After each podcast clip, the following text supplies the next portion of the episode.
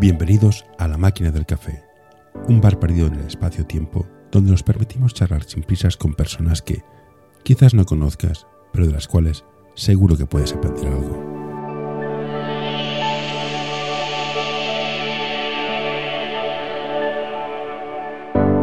Hoy tenemos con nosotros a Eduard Galli.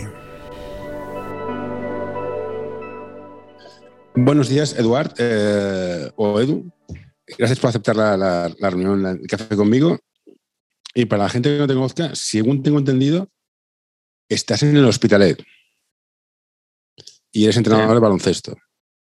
Bueno, sí, esto de ser entrenador, ahora mismo no ejerzo, pero yo creo que cuando seas entrenador de baloncesto es toda la vida, ¿no? Eh, o sea, es, este es el primer año desde hace 26 temporadas que no que he dejado de entrenar. He dejado de entrenar, pero vamos, que sí, que, que he sido entrenador de baloncesto muchas, muchas temporadas. Yo, yo estudio la carrera de psicología. Es cierto que una vez estudias una, una carrera, una, una, materia, no puedes dejar, no puedes volver atrás. O sea, yo cuando veo personas las analizo de una manera que otra persona no lo hace. ¿Tú ves los partidos como entrenador siempre ahora? Sí, sí, sí, sí, por supuesto. Por supuesto, sí, sí. Eh, bueno, es lo que te decía, al final no, no, no dejas de ser entrenador. Entonces, eh, nosotros en casa seguimos respirando mucho baloncesto, seguimos viendo baloncesto a todas horas, eh, ya sea partidos de Euroliga, ya sea partidos de, Liga Andesa o, partidos en directo de, gente que conocemos o, de mi hijo que sigue jugando y demás, con lo cual siempre de alguna manera lo llevas en pena y como tú dices, siempre lo ves de una manera quizá un poco más crítica, más diferente a como lo veo el público en general.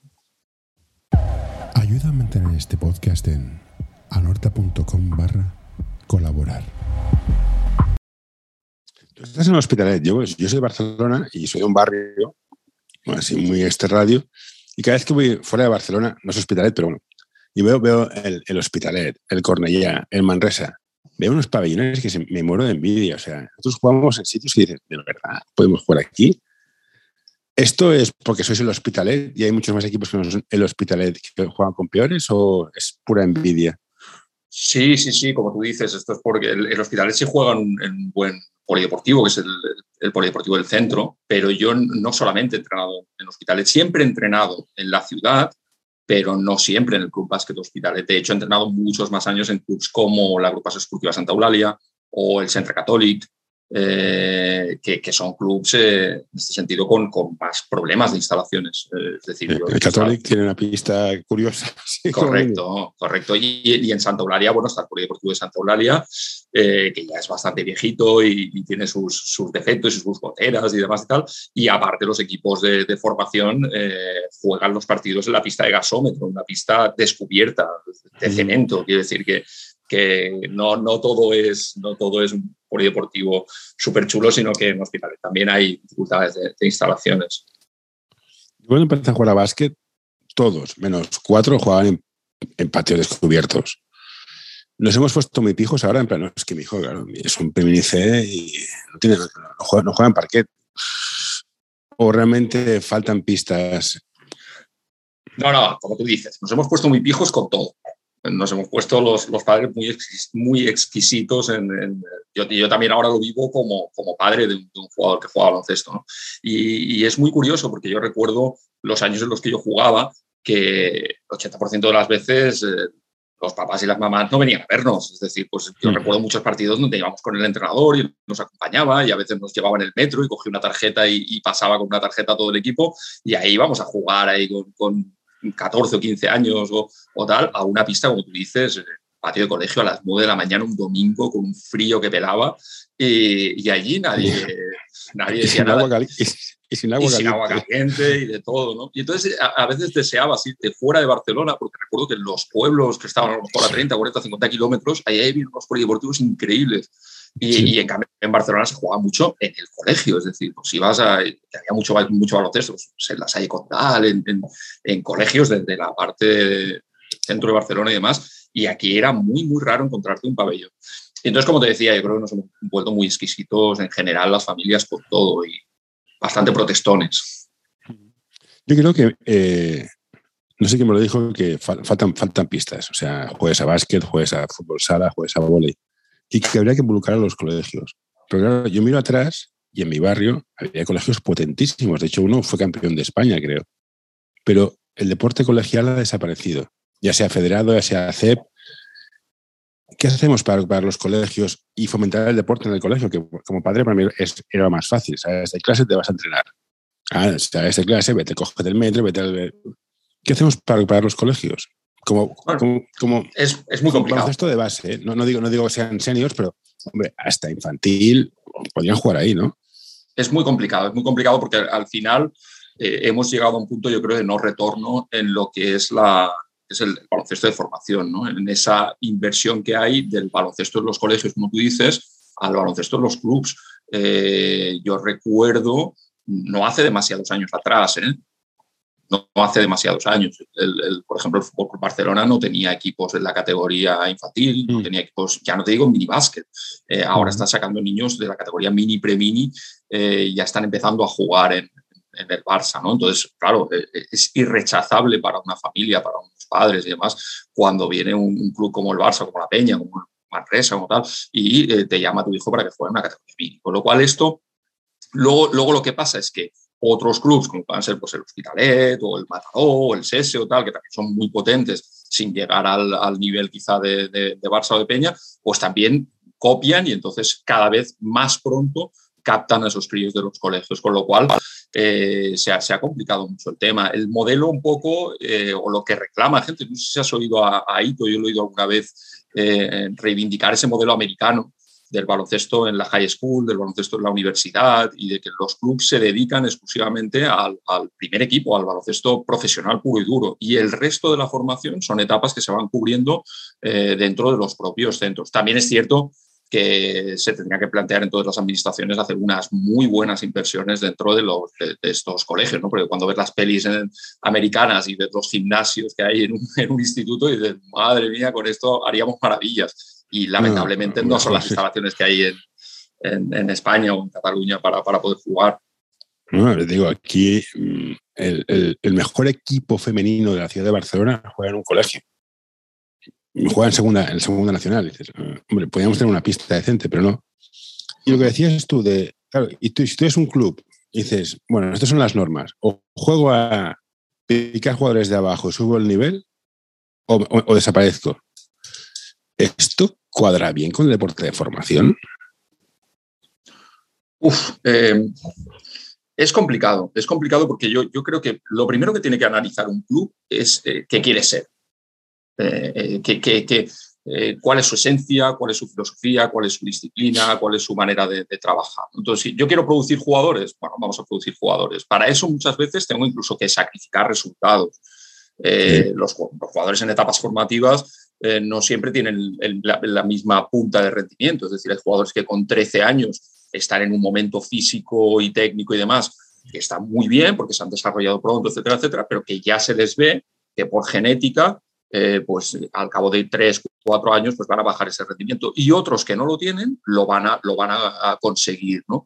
Entonces hay, hay clubs que sí tienen muy claro que dentro de ese proyecto a largo plazo pueden trabajar a un jugador durante cuatro o cinco años para obtener el resultado. Para eso hay que tener mucha paciencia, mucha paciencia para darle el balón a ese jugador, para, para saber que puede perder un balón y no pasa nada, que puedes perder un partido, que puedes perder un torneo y no pasa nada, porque al final ese jugador te va a ser resolutivo. Pero claro, luego hay otro problema, que es, vale, yo tengo esa paciencia, yo pongo esos recursos, yo pongo esos buenos entrenadores para que esos jugadores crezcan. Pero ¿y si cuando empiezan a salir buenos viene el de al lado que es más fuerte y me lo quita, o me quita dos, o me quita tres, o tal. Entonces, ¿para qué estoy eh, generando toda esa, esa dinámica de, formar gente? Entonces, eh, es complicado, porque entonces la gente lo que acaba mirando pues, es por su eh, futuro a corto plazo. Es decir, pues gano el torneo, tengo un equipo en preferente, o sea, qué chulo, qué bien, aunque sea sí. pan para hoy, hambre para mañana. Y, y empezaría comprando a los padres. Los padres cuando miran un equipo para su hijo, todo el mundo piensa que su hijo es el siguiente Michael Jordan o el siguiente Kobe Bryant. Es, no, es que este está en preferente. Vamos, vamos al de preferente. Esto es un error. ¿Qué es, qué, qué, ¿Cuál es el mejor equipo para, un, para, para que un padre lleve a su hijo a jugar? Pues es, mmm, da igual, da igual la edad, eh, cuando eres pequeñito que esté cerca, cuando eres pequeñito que sea un, que sea un buen equipo, club formador. ¿Cuál es yo, la filosofía? Sí, yo, yo, valoraría varias cosas. Yo valoraría varias cosas. Al final es lo que tú dices. ¿eh? Al final no, todo el mundo se deja asombrar eh, por una reunión con un coordinador, con tal, no, mira, que hemos visto a tu hijo en este torneo, metió 25 puntos, lo queremos para nuestro equipo, tal. Entonces es aquello que te, te regalan los oídos y, acabas yendo pues, a este equipo de preferente, maravilloso. Bien. Eh, para mí hay varias cosas que son importantes. Lo primero es quién lo va a entrenar. ¿Quién lo va a entrenar? Es decir, ¿quién va a ser el entrenador de mi hijo o la entrenadora de mi hijo? Una persona formada, es una persona con capacidad didáctica, pedagógica para, para enseñar lo que toca enseñar en esa etapa, o es un ganador, cuelga medallas que se va a preocupar poco de la, de la formación deportiva y humana de, de, sus jugadores. Entonces yo aquí eh, haría la primera criba a la hora de escoger. Luego, que tenga unas buenas instalaciones para mí es importante que la filosofía del club de alguna manera me garantice que puede tener unos años de, duración allí. Y luego hay una cosa, yo creo que el jugador aprende jugando. Es decir, a mí, estos jugadores que lo no, es que yo quiero jugar en preferente, que están agarrados al equipo ahí para ser el número 10, el número 11 del equipo y, tirar dos tiros en cada partido, no sé qué. Bueno, es que entrenando aprende, sí, pero, pero yo creo que jugando, jugando, aprendes más. Entonces, a veces hay que dar un paso atrás para, para dar dos hacia adelante. Pues juego una categoría Inter, que hay, hay categorías muy chulas. Y tal. Nosotros, sí. nosotros tenemos experiencia de jugadores que, que han llegado a ser incluso profesionales dentro del, del, baloncesto y que han tocado poco las categorías preferentes. A lo mejor han tenido una maduración física más tardía, y cuando han llegado a la etapa junior han sido descartados de un Barça, una Peña, no sé qué, han llegado a la categoría junior, hostia, han crecido físicamente y madurativamente y han acabado jugando en Endesa o han acabado jugando en, el Oro y demás. Entonces, no, no, me obsesionaría mucho yo con ese tema de las, de las categorías. Aquí hablas mucho del tema de los entrenadores, que es una parte de aquí que me, me sulfura bastante. Mi ignorancia, que es muy grande, casi tanto como el universo, me dice que cuanto mejor sean los entrenadores que tienen un niño en su etapa de formativa, mejor será el niño. Sobre el papel. ¿Cómo hacemos que los entrenadores sean mejores? Porque un, niño va a tecnificación. ¿Crees que un clinic, un entrenador aprende algo? Yo no, sé, para eso te vas a poner un vídeo de YouTube y hacer lo mismo. Y te ahorrar los 40, 50 euros que te cuesta. ¿Cuál es el método para hacer que un entrenador sea mejor? Bueno, yo, yo creo que lo, lo primero es tiene que haber entrenadores especialistas, ¿no? Es decir, eh, yo creo que eh, un entrenador de una, de una, categoría infantil, de una categoría mini, eh, debe ser un profesor antes que nada. Es decir, debe tener un poco ese concepto de maestro dentro de su propio ADN. Es decir, yo no puedo entrenar en esa categoría queriendo entrenar en serio, porque entonces probablemente lo que está haciendo sea copiar algún método que no sea bueno para, para mis jugadores. Entonces, no sistematizar, dar una cierta libertad, sea, disfrutar entrenando en esas categorías, que es muy divertido y muy chulo, pero no, no, no, no copiar mal. Eh, luego, es verdad esto que tú dices del tema de, las tecnificaciones y demás, yo creo que son buenas y hay, gente verdaderamente muy buena en ese, en ese ámbito, en ese mundillo de la tecnificación y demás, pero luego, como todo en la vida, pues, hostia, cuando esto se pone de moda, empiezas a salir por todos lados, tal, y ahora pues con Instagram y un buen editor de vídeos, pues parece que hay una auténtica maravilla. Entonces, cuanto más globos, más conos, más cosas pones ahí en la pista, más pelotas de tenis, más no sé qué, parece que el jugador lo, lo estés mejorando mucho más. Y hay una cuestión muy clara eh, genética, es decir, oye, si el jugador tiene habilidad, se le da bien y físicamente la acompaña, pues el jugador, por muy poco o mucho que tecnifique, va a tener un cierto nivel. Y si no lo tiene, no lo tiene por muchas sesiones de 50 euros que te gastes en tu vida, vas a llegar a ser lo que vas a llegar a ser, está claro. y aparte, con todo mi respeto a la gente que significa saber hacer muchas cosas no significa que sepas utilizar la, adecuada en cada momento, que es el tema que para mí es lo más difícil del mundo. Saber pensar en pista, leer el juego. Y a esto vamos. Yo que veo mucho, veo, veo, veo, veo. Bueno, lo que, lo que veo, hay una tendencia muy, muy, muy molesta para mí, es el jugador en la esquina esperando que se la pasen. Hemos perdido el, el, concepto de baloncesto más europeo de jugarse en balón, espacios, arrastrar tu jugador y hemos pasado más, mira, pasan a mí, te hago cuatro, cuatro botes, cinco fintas y quedo muy bien en la foto. Luego la fallaré, pero la foto sale fantástica. Bueno, eh, al final yo creo que un entrenador lo que acaba eh, buscando pues, es que el equipo juegue mínimamente algo los fines de semana porque, porque tienes que jugar partido. Entonces, si, si, tú tienes jugadores con la capacidad de esta creativa, inteligente, de lectura del juego y demás, eh, moverse en una pista de una manera armónica, pues parece muy fácil. Es decir, pues estos equipos que, llevan años jugando juntos, que además son jugadores, jugadores de, un, cierto nivel y demás, dices, hostia, qué, qué, bonito es jugar libre, ¿no? Y qué fácil y qué fluido. Pero luego te das cuenta cuando eres entrenador que eso es muy complicado. Nada, en absoluto. Entonces, ¿qué es, más, ¿qué es más sencillo? Pues es más sencillo decir, hombre, ¿qué tengo aquí? Un base que maneja bien el balón. Todos los equipos puede haber más o menos uno. Y un grande que puede poner un bloqueo ahí chulo de 80 kilos ahí plantado, hmm. pues oye, juego un bloque directo y los otros tres de Miranda y aquí que pasa lo que tiene que pasar. Entonces es más sencillo a la hora de meter puntos en ese momento. Pero es un poco lo que, lo que hablábamos antes, ¿no? Eh, para, para, para que esos jugadores evolucionen, tengo que de alguna manera no castigarles en el error constantemente, sino, sino hacer, hacer que, ese jugador que está en la esquina pues participe del juego. Y, oye, pues ha hecho paso, pues, eh, pues, ha tirado mal, pues no ha decidido bien, o tenía que pasar y ha tirado, o tenía que tirar y ha pasado. Bueno, pues lo vamos construyendo. Pero claro, si lo meto en la esquina, hay poco de evolucionar, está claro. Una de las cosas con las cuales soy muy hipócrita conmigo mismo es el tema de las estadísticas. Estoy totalmente en contra de que existen estadísticas porque los padres la miran y como solo salen los puntos, no aporta mucho valor. Y esto lleva a que padres que premien a jugadores para meter puntos, mm, pero por otra parte me gusta verlas. ¿Tú qué opinas? Sobre todo en la formación. ¿eh? De la estadística en categorías de formación, mira, a mí, a mí, me gusta fijarme en cosas en las que normalmente no se suele fijar tanto la gente. Y este tema de los puntos es una cosa que dice, bueno, depende también del número de tiros que hayas hecho, depende de lo que hablábamos antes, ¿no? De la, cómo, cómo has construido, cómo has conseguido esos puntos. Es decir, tú eres un jugador y dices, hostia, eh, físicamente es un jugador evolucionado, está jugando una categoría infantil, que tiene más fuerza que el resto. Entonces consigue cada partido 20 eh, puntos de bandejas izquierda-derecha y de tiros libres porque le tiene que hacer falta porque si no, no lo para. Y tú dices, vale, yo me imagino ese jugador, eh, ahora tiene 12 años, 13 años, me imagino dentro de 10 años, con 23, jugando una categoría serie. ¿Cuántas bandejas va a poder acabar con una defensa? Pocas, pocas. Pocas. Entonces, esto es pan para hoy, para mañana. Es decir, ese, jugador, si no consigue evolucionar, tirar un tiro de bomba, eh, tirar a 5 metros, eh, pararse, hacer un step back, hacer una serie de movimientos que le permitan a él sobrevivir en, categorías más avanzadas, esto no, no, me vale para nada. Entonces, volviendo a la estadística, a mí me gusta fijarme, por ejemplo, en el número de balones que un jugador pierde o, recupera. esto, no te lo pone la federación. Yo la aplicación de la federación, que te pone, que a veces, ha metido 20 puntos, sí, se ha tirado 100 tiros. Y el que coge rebotes no sale, entonces, yo tengo sentimientos encontrados. No sé si es bueno o es malo que esté. Esa es mi pregunta. ¿Tú cómo lo ves? Ah, lo, de, te refieres la, la aplicación para seguir un partido en directo. Bueno, sí, sí, exactamente, la de la federación. Sí, a ver, yo, yo creo que es una cosa interesante. O sea, a ver, hay que utilizar esa herramienta en lo positivo, ¿no? Para mí es chulo, porque al final, hostia, estás viendo un partido y de alguna manera sin tener que ir a una pista, sigues la, la, la, evolución del partido, pero es cierto que es un, como estadística es algo muy pobre.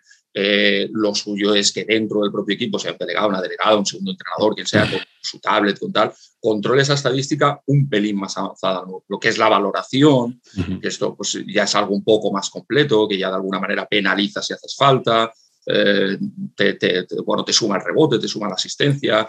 Hay una serie de parámetros que miden más el rendimiento de un jugador, pero luego hay cosas que ni siquiera en esa estadística, ni en la más eh, amplia tal, eh, consigues valorarlo. Es decir, hay jugadores que son muy importantes dentro de la estructura del equipo por cuestiones defensivas, por cuestiones de, de, saber jugar, de, tal. Y este jugador ha hecho un 2 de valoración y ha jugado 35 minutos. ¿Cómo puede ser? Puede ser porque te está equilibrando el equipo y es importante su rol. Eso no se mide en la estadística. Correcto, correcto. Hablando de jugadores con talento, sin talento y con capacidad y capacidad, en los equipos minis y pequeñitos se tiende a correr se juega a correr. ¿Qué hacemos con el, con, cuando mezclamos el pequeñito que más o menos tiene bote y corre, que se las pela y las mete, con el tío alto y dices, a ver, espérate, que aún no llega a medio campo que estás volviendo. ¿Cómo hacemos que todos se diviertan? ¿Cómo mezclamos estos dos tipos de jugadores? Hoy quiero recomendarte este podcast. Balap Education es un proyecto educativo y deportivo que busca la formación completa de jugadores y entrenadores. Quieren fomentar su desarrollo basado en la educación del jugador y el entrenador, mediante el análisis de situaciones reales de baloncesto desde diferentes puntos de vista.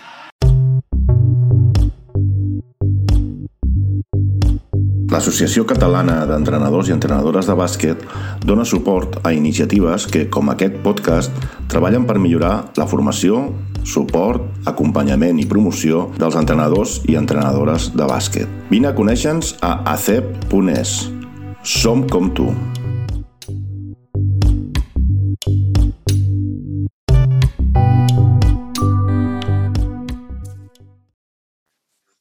Ver, yo, yo no, soy, no soy un experto en la categoría del minibásquet. Eh, es cierto Ah, que, eh, no, pero, pero yo, te, yo te explico un poco lo que, lo que yo veo y, y no sé, pero, pero ya te digo, no, no, no soy muy, muy, muy experto en esa categoría. Yo te diría que es una categoría en la que, como tú dices, se corre mucho. Correr mucho implica fallar mucho, porque claro, cuando juegas a muchas revoluciones, fallas constantemente y, y tal, ¿no? Entonces, dices, hay, hay cosas que yo creo que van contra la propia evolución del jugador. Por ejemplo, los dos contra uno defensivos eh, que se hacen en, en toda la pista. Que tú consigues un resultado como entrenador, porque al final tú fomentas ese dos contra uno, el jugador pierde el balón, tal, aunque tú no lo hagas bien, el jugador lo pierde porque le vienen dos tíos encima, dos, dos, dos, y, y acaba pasando de cualquier manera, y eso te da un resultado a ti, porque consigues ganar un partido. Pero tu jugador no ha evolucionado en esa defensa del uno contra uno, que es lo que todos queremos, ¿no? Que el jugador mejore en esa defensa. Mm.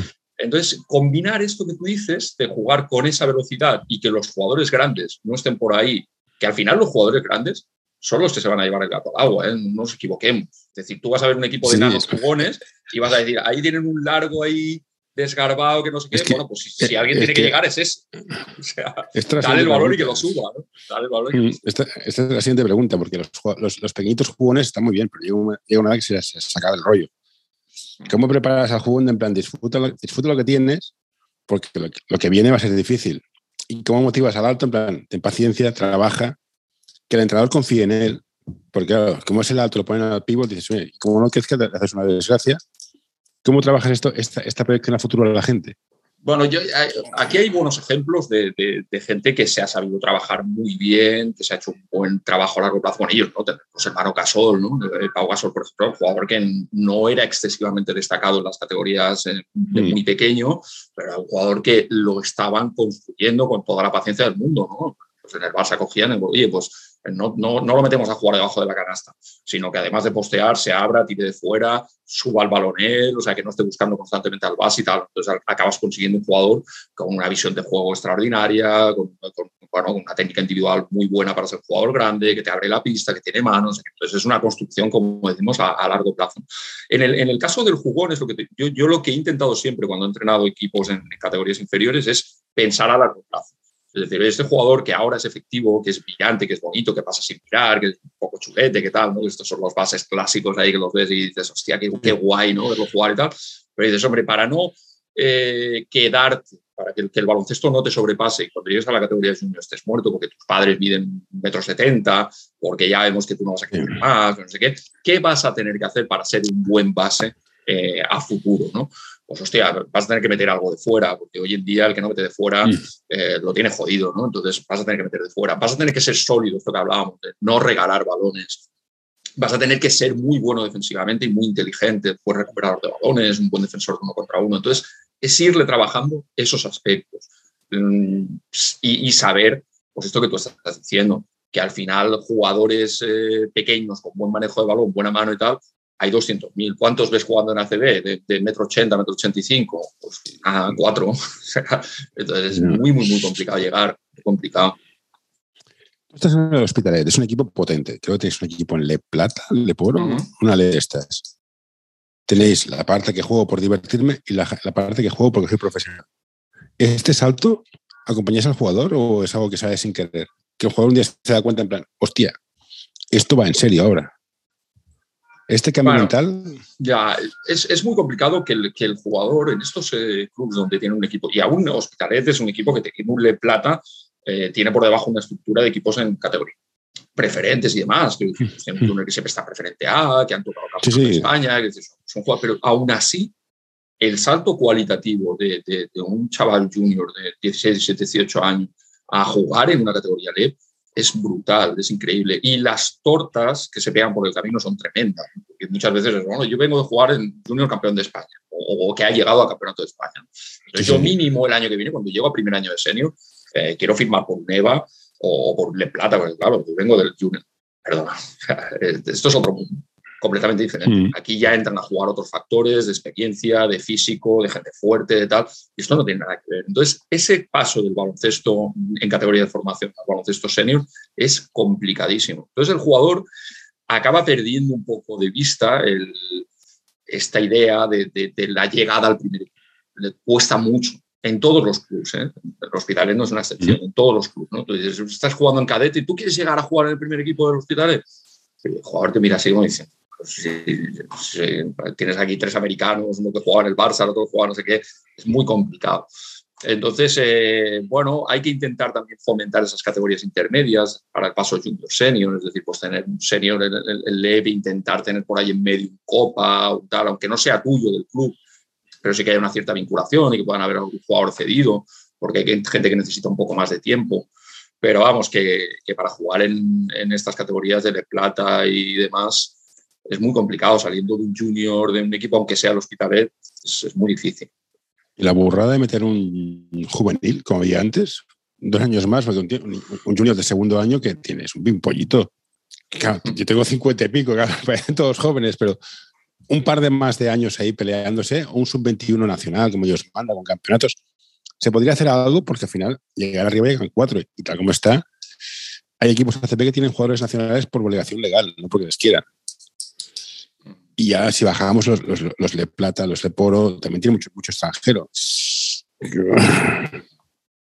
¿Qué, qué, qué yo, yo, yo, creo que ya, yo creo que ya se ha intentado, ¿eh? ya se han intentado las categorías de su preferente, se ha intentado hacer algún tipo de campeonato, incluso con la, con la propia Liga EVA, que yo creo que tiene una normativa un poco diferente a, a las LEPs y demás, de número de jugadores nacionales. Y ahí se mueve un producto nacional de, de chavales de 18, 19, 20 años, que es bastante correcto. Pero es verdad que los clubs, cuando se ha intentado eso, se han pasado un poco de ese proyecto. Vamos, vamos a hacer una categoría que sea como un campeonato de España, de alguna manera, con chavales que, que hagan un tercer año de junior, como tú dices, ¿no? o un cuarto año de junior, que tengan dos años ahí para poder pasar a senior. No es lo mismo llegar a senior con 20 años que llegar a senior con 17. Es que no tiene absolutamente nada que ver. Si te fijas en la NBA, los draftean, salvo que te venga un LeBron James de turno que con 17 años ya, ya es un animal y ya, ya está, pero, pero el resto los están drafteando con 21 22 años. Es decir, que sí, tienen esa parte universitaria de 3, 4 temporadas donde el jugador de alguna manera pues, coge ese, ese, cuerpo, esa idea, ese tal del básquet ya más senior. Aquí no, aquí no pasa. Aquí los lanzas a la jungla y entonces en la jungla pues algunos sobreviven pero otros se tienen que acostumbrar a que son absolutas estrellas en categorías inferiores, incluso jugadores de selección española, campeones de, bueno, te has visto ahora las selecciones españolas también en verano, campeones de Europa, sí. subcampeones del mundo, no sé qué, es que luego van a llegar a senior y van a jugar. ¿Cuántos de, de estos pues jugadores no juegan? Es que no juegan. A nivel mental, procesalo. ¿Cómo se llama? El, bueno, Santiago Dama. Este sí, este va a llegar porque este es muy alto, pero un, un alero normalito soy campeón, subcampeón de Europa, he jugado todo lo que quieras y vas a, jugar, vas a acabar jugando en, en un con suerte. Y esto cuesta digerir. Por eso digo, si se prepara, si se acompaña al jugador, si, si hay soporte psicológico, igual que trae fisios, prepas, si hay soporte psicológico en clubes que tienen equipos arriba. Sí, sí, sí, yo, yo, creo, yo creo que sí. También, como te decía, ¿eh? funciona muy, muy eh, la línea de según cómo sea el entrenador, de si el entrenador es un entrenador más, más mayor, más adulto, que, que ha vivido con más experiencia y tal, y, y, y, empatiza un poquito más con la familia. Y luego eh, es muy importante que la gente te escuche, es decir, tú puedes hablar lo que quieras, pero si el que tienes delante no te escucha, da igual, ¿no? Perdona, ¿tú qué me vas a decir a mí de mi hijo si mi hijo ha sido campeón de España siete veces? Es decir, mi hijo va a ser el nuevo Michael Jordan y ya puedes decirme tú lo que, lo que quieras. Y si aquí no lo queréis, no te preocupes, me lo llevaré y jugará en otro sitio y será el mejor jugador de, de España. Bueno, vale, hey, no pasa nada. No pasa nada. Yo lo que te estoy diciendo es que si tu hijo no mejora esto, esto y esto y no entiende que no se puede tirar 15 tiros cuando llega senior, que tiene que hacer ciertas cosas, que tiene que tener un poco más de tal, o saber estar en la pista, coger oficio y demás, si no entiende esto no va a jugar pero no va a jugar en, en, Endesa, pero es que no va a jugar en LED, ni va a jugar en EVA, ni seguramente Copa. Llegará y, hostia, el chaval aquel que juega no sé qué, pero a la que lleve tres partidos y, y, no esté sumando, el entrenador es cambio y otro. Y a jugar el tío de 30 años, que es el que me gana el partido. Complicado. Aquí, aquí es el tema de las familias, que yo cada vez estoy más partidario, cada vez que entras en un club, el club te hace una formación como, como padre. Como padre, te hacemos una formación respeto al rival, puntualidad, responsabilidad de equipo, lo que sea, algo para formar a los padres, en plan, tenemos pies en el, en el, suelo y que tu hijo viene aquí para divertirse. Pero bueno, creo que imponer un carnet para padres sería, sería complicado. Ahí te iba a preguntar, no se me ha ido totalmente la cabeza. Pues totalmente se me ha ido, ¿eh? Pues nada. No, pues el tema de los padres, que es lo que también me preocupaba bastante. Bueno, ¿Qué más te iba a decir? Sí. El tema de los padres, yo, lo único que te diría, a ver, yo, he vivido un poco, he vivido un poco de, todos los modelos, ¿no? El modelo del club humilde, modesto, de barrio, que quiere cuidar a las familias, que trabaja, que explica, que tal, a, un modelo como, por ejemplo, eh, ahora nosotros tenemos a, mi hijo jugando en el infantil de primer año del Juventud, el Juan, el equipo del barrio y demás y tal, y yo, sea, pues destacarlo de manera Entonces, eh, la comparativa es tremenda, ¿no? Es decir, nosotros allí pues llegamos, nos explicaron cuál era el proyecto, nos explicaron lo que iban a poner a disposición de él, por qué confiaban en él, etcétera, etcétera. A partir de ese momento, nosotros ya no hemos vuelto a interactuar con el club, es decir, simplemente con mm. toda la educación y el respeto del mundo, con las familias, tal, sí, perfecto, pero, pero ahí no te explicas nada. Quiero decir, ahí es, tú traes a tu hijo, lo traes a tal hora, confías en que está en las mejores manos posibles y ya está, y se acabó tu rol como manager o como tal no pasa absolutamente nada. Es decir, allí en el club trabajan y no tiene que dar mm. ninguna explicación de si, oye, hoy porque ha jugado poco. Perdona. Eh, mañana porque entrena con el infantil, ah, perdona. O sea, no, no, aquí mm, eh, nosotros nos encargamos de la formación deportiva de tu hijo. esto me parece que es obvio. Pero al padre decirle, pues no presiones a tu hijo, no chilles al árbitro, ten educación, este tipo de normativas de, paciencia no, no dar explicaciones de por qué juega de alero y no de escolta. Mm. Esto, me parece fuera de sitio. Pero bueno, me refería más a esto. La otra pregunta que tengo es, hicimos una encuesta y de todas las estructuras del baloncesto, el, el más miedoso a arriesgar es el entrenador. ¿Tanta presión hay por ganar? No, no. La presión, la presión es la que tú te pongas. Eh, a ver, depende de qué hablemos. ¿eh? yo, en baloncesto profesional, yo no he entrenado nunca como entrenador profesional. claro, eso, es completamente, supongo que debe ser completamente diferente. Yo cuando veo, por ejemplo, pues a estos entrenadores que tienen 60, 70 años, y, o sea, llevan 20, 25 años en la élite. El otro día veía mucho Fernández, entrenador del Obradoiro, parece que lleva 12 o 13 temporadas entrenando en Obradoiro. ¿no? Y, hostia, aguantar eso año tras año remontar el hecho de que te destruyen el equipo, porque cuando saben buenos jugadores se van y tú tienes que volver a hacerlo, tal, es ser tremendo, tremendo. A nivel de base, la presión normalmente, ¿eh? no, no, digo entonces, yo no me la he encontrado nunca. Es la presión que tú te generas como entrenador de querer ganar el campeonato de tal. Y yo, cuando he sido director técnico y he tenido entrenadores a mi cargo, he dicho, no me importa, no me importa absolutamente nada. Y si te digo que no me importa, es la pura verdad. Es decir, que tú continúes en el club llevando un buen equipo la temporada que viene, no depende de si quedas primero o quedas décimo. Depende de que estos niños que los has cogido en este nivel, el año que viene estén en un nivel superior. Y para eso, para eso es para lo que te pongo aquí a entrenar a este equipo. No para que ganes un partido. Si ganas un partido y no estás jugando absolutamente a nada y tus jugadores no han mejorado, a mí no me sirven.